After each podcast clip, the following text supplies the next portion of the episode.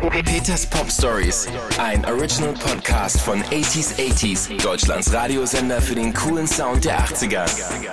Hallo, hier ist Peter Illmann. Ihr habt doch bestimmt alle schon mal bei Born in the USA von Bruce Springsteen mitgesungen, oder? Der Song ist ja auch wirklich richtig gut, aber er wird von fast allen missverstanden. Denn eine Lobeshymne auf die Vereinigten Staaten ist der Song mitnichten. Wie der Song entstanden ist und was er wirklich bedeutet, erzähle ich euch in dieser Pop-Story. Bruce Springsteen, Born in the USA. Mitgesungen, missverstanden, Mega-Hit. Was für eine Lobeshymne. Was für eine starke Botschaft. 1984, mitten im Kalten Krieg. Was für ein emotionales Bekenntnis für die Bewohner eines stolzen Landes. Born in the USA. I was born in the USA. Dieser Song von Bruce Springsteen ist damals fast sowas wie die inoffizielle Freiheitshymne der westlichen Welt geworden. Jeder kennt ihn. Auf Springsteens Tourneen singen Menschen aus Deutschland, Frankreich, England oder Brasilien mit. Und in den USA ist der Song so beliebt und wichtig, dass sogar die Teams der damaligen Präsidentschaftskandidaten im Wahlkampf auf die Macht dieses Liedes setzten. Ronald Reagan bezieht sich damals sogar direkt in einer Rede auf Springsteen. Er sagt, Amerikas Zukunft liegt in der Botschaft der Hoffnung in den Songs des Mannes, zu dem so viele junge Amerikaner aufschauen. Bruce Springsteen aus New Jersey. Und um euch zu helfen, diese Träume zu verwirklichen, mache ich meinen Job. Auch der republikanische Präsidentschaftskandidat Bob Dole setzt 1996 auf den Springsteen-Song. Und auch ein gewisser Donald Trump spielt das Lied im Wahlkampf. Und das, obwohl Bruce öffentlich Trumps Gegenkandidatin Hillary Clinton unterstützte. Bruce war nie davon begeistert, vor allem weil er die Ansichten der konservativen Republikaner so ganz und gar nicht teilte. Und aus einem anderen Grund. Denn Born in the USA ist natürlich ein Lied über Amerika, ja, aber es ist nicht das große Loblied, für das es viele halten. Ganz im Gegenteil. Die BBC sagt sogar, dieses Lied ist so dermaßen missverstanden worden wie wohl kaum ein anderes in der Geschichte der Popmusik. Aber wie konnte es so weit kommen?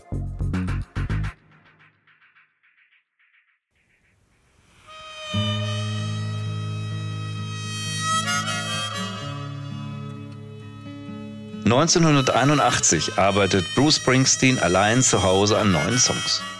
Sie handeln von eigenen Erfahrungen, es sind düstere Geschichten von Verbrechern, Polizisten und über den Vietnamkrieg.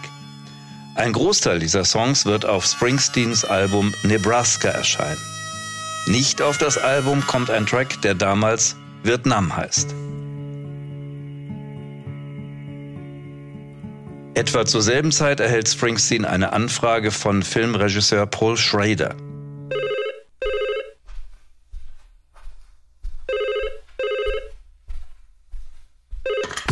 Er hat damals schon das Drehbuch zu Robert De Niros Taxi Driver geschrieben und bei American Gigolo mit Richard Gere Regie geführt. Jetzt arbeitet er an einem Film, der erst viele Jahre später in die Kinos kommen wird.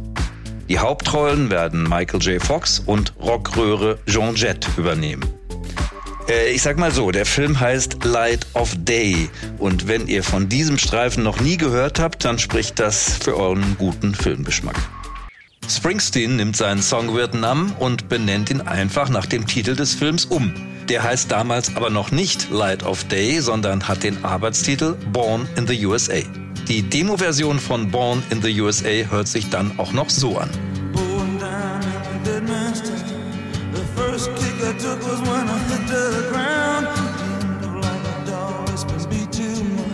spend half your life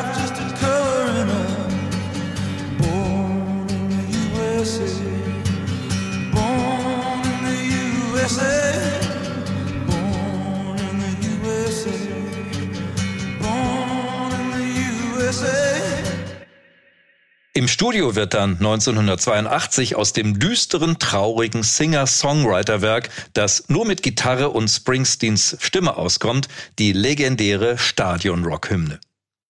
Dabei liefert Keyboarder Roy Bitten die Melodie des Refrains.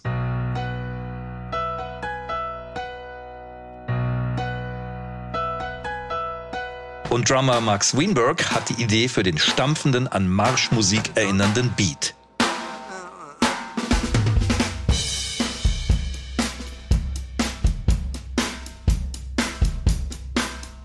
Am Ende aber wird der Song nie, wie eigentlich ursprünglich geplant, auf den Film-Soundtrack kommen. Dafür aber auf Springsteens nächstes Album.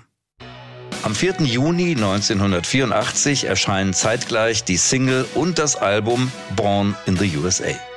Das Album verdrängt schon bald Princens Purple Rain von der Spitze.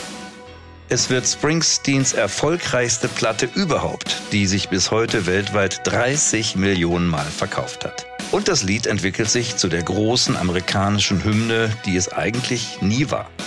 Ich vermute, das liegt auch am Refrain.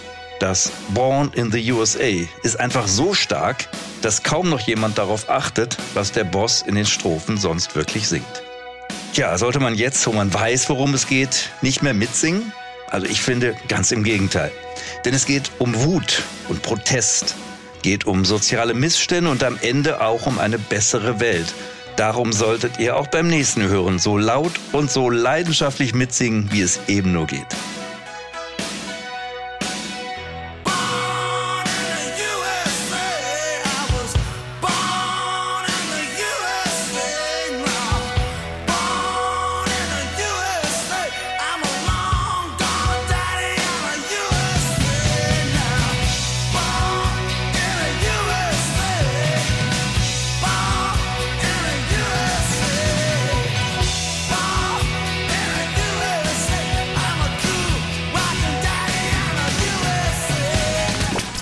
Peters Pop Stories, ein Original Podcast von 80s 80s, Deutschlands Radiosender für den coolen Sound der 80er. Mehr Pop Stories und die passenden 80s Songs von Depeche Mode, David Bowie, Madonna, The Human League und vielen mehr hört ihr im Programm von 80s 80s. Jetzt entdecken in der App und im Web 80s80s.de.